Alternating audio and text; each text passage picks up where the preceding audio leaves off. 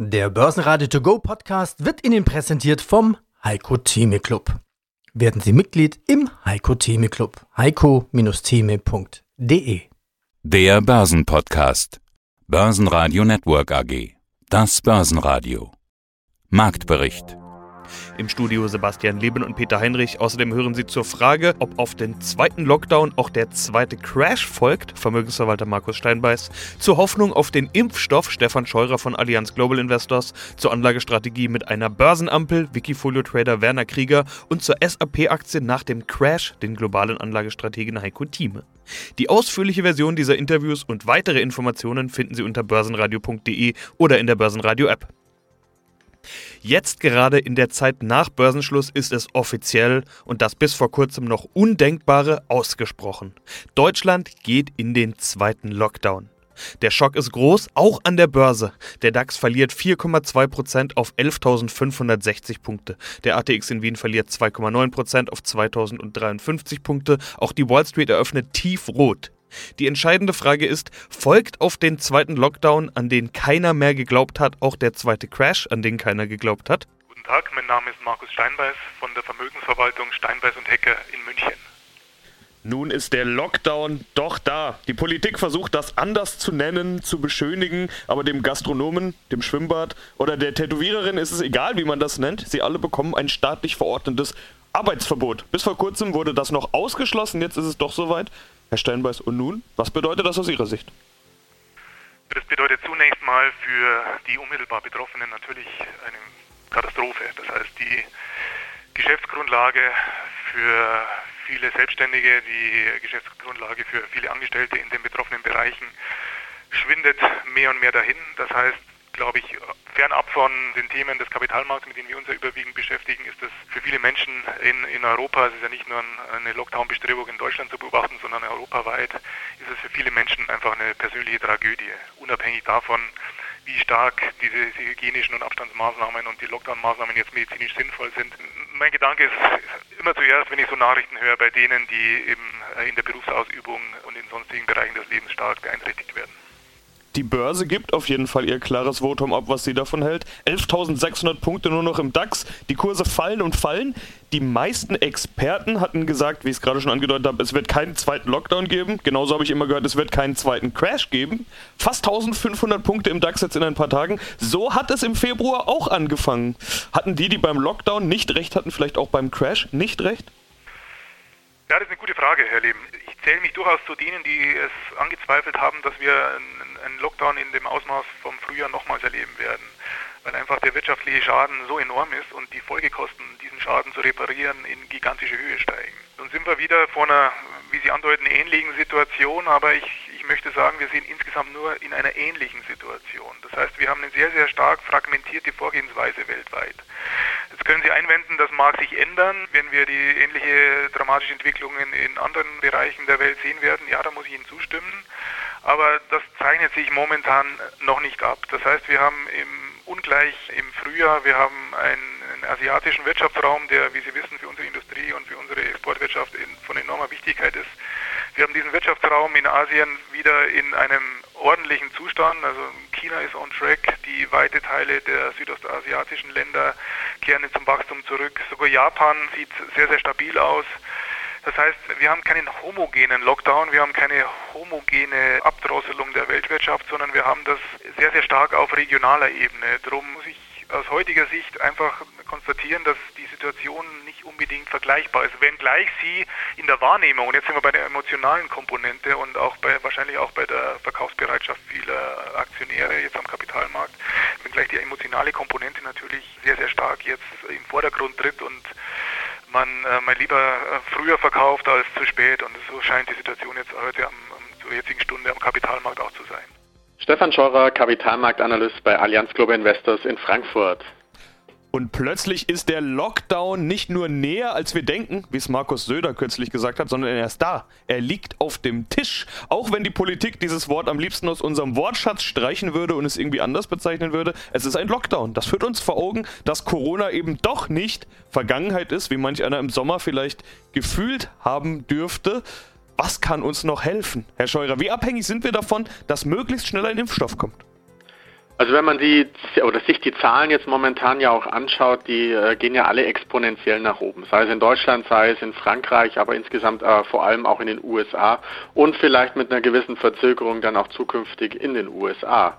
Von daher, wir sind inmitten einer zweiten, wenn nicht sogar in einer dritten Welle der Infektion des Virus.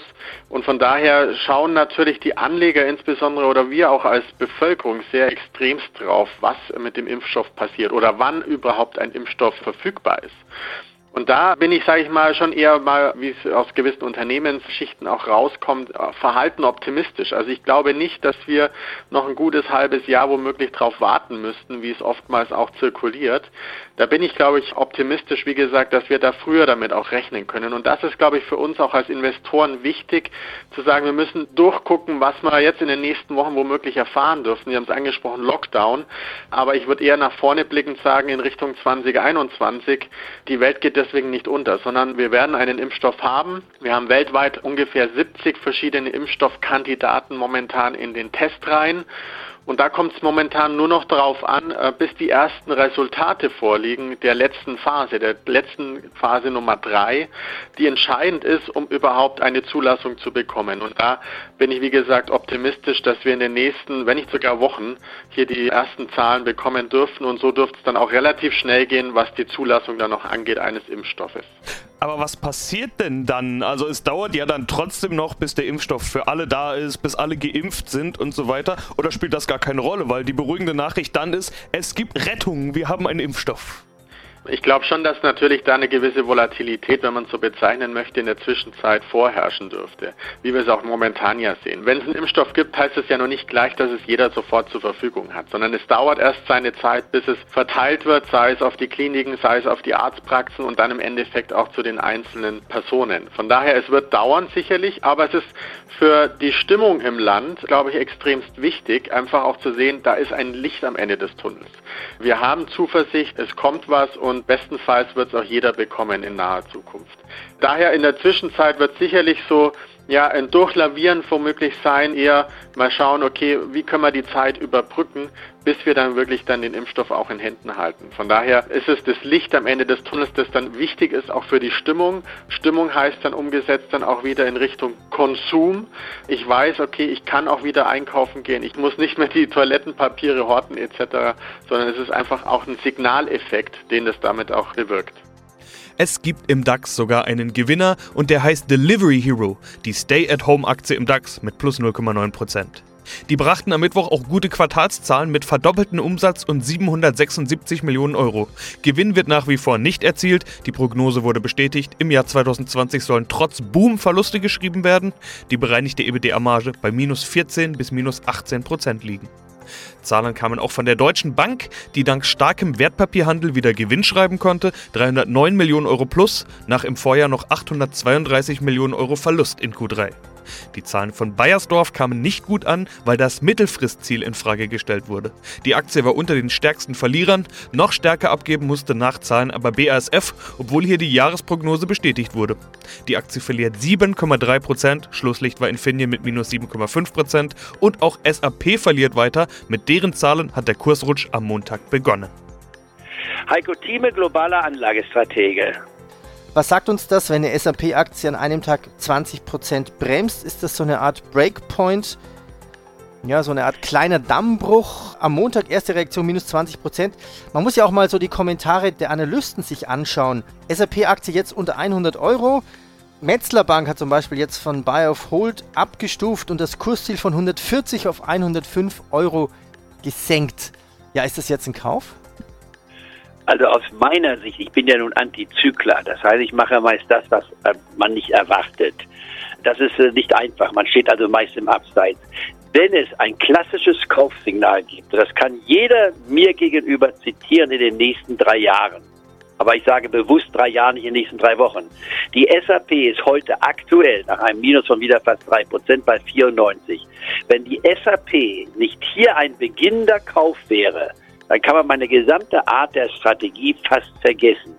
Ich behaupte, Die SAP wird es auch noch in zehn Jahren gegeben, es sei denn, sie ist übernommen worden dann zu einer mächtigen Prämie. SAP ist ein gestandenes Unternehmen. Es muss sich natürlich immer wieder den technologischen Gegebenheiten anpassen.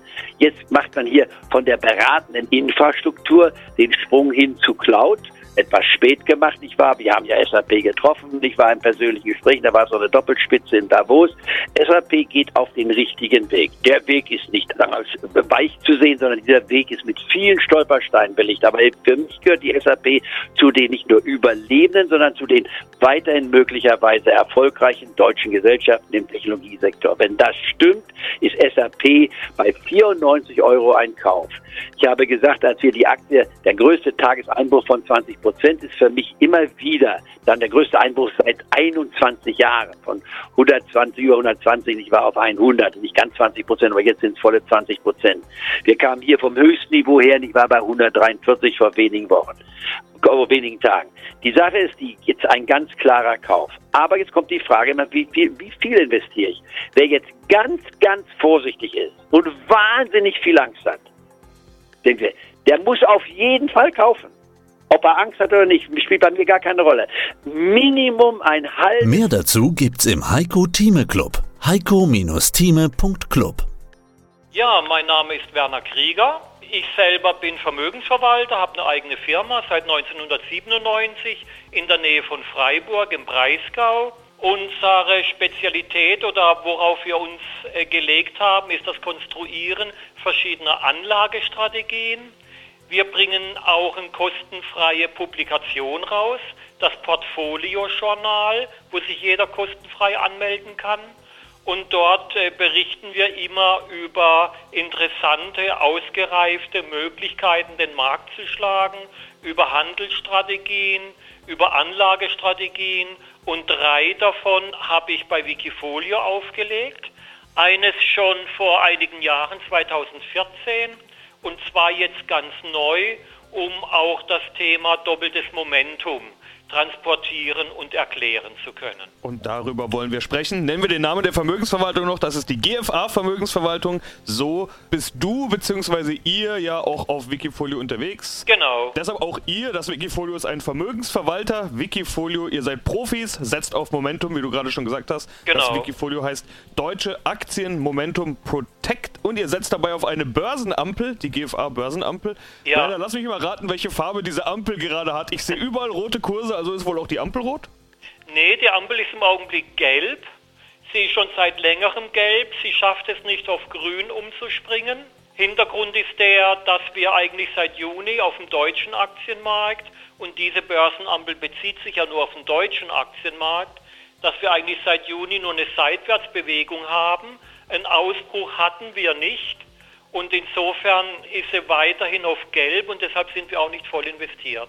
Es sind nämlich rund 48% Cash, das bedeutet 52% sind investiert. Also ihr hängt irgendwie zwischendrin. Wir haben normalerweise immer drüber gesprochen, entweder grün oder rot, also Ja. entweder investiert oder nicht investiert. Jetzt ist es so 50-50, also äh, gelb, wie du gerade gesagt hast. Ja, also im Augenblick, was heißt im Augenblick, schon seit längerem ist es wirklich gelb. Zu grün hat sich die Börsenampel nicht richtig durchringen können. Sind wir auch hingegangen dieses Jahr und haben die Gelbphase, die wir im Übrigen in unserem deutschen Aktienfonds auch drin haben. Also wir haben ja auch einen Aktienfonds für deutsche Werte, der ziemlich gut läuft. Das setzen wir jetzt auch im Wikifolio so um. Das heißt, es gibt auch so Zwischentöne und diese Zwischentöne hatten wir dieses Jahr. Und wie gesagt, über Gelb ist es nie hinausgekommen. Auf ein Jahr liegen wir ungefähr so wie der DAX, fast punktgenau wie der DAX, haben aber die Krise etwas abfedern können, sind aber ziemlich spät erst in den Markt reingekommen, eben erst im Juni, weil die Börsenampel bis dort rot war, konnten uns aber seit Juni immer näher an den DAX ranbewegen, an den deutschen Aktienmarkt und haben jetzt im Prinzip die Wertentwicklung vom DAX auf ein Jahr. Seit Auflage des Wikifolios haben wir noch ein schönes Alpha, da liegen wir so 20, 25 Prozent vor dem DAX. Seit Auflage 2014. Börsenradio Network AG. Marktbericht.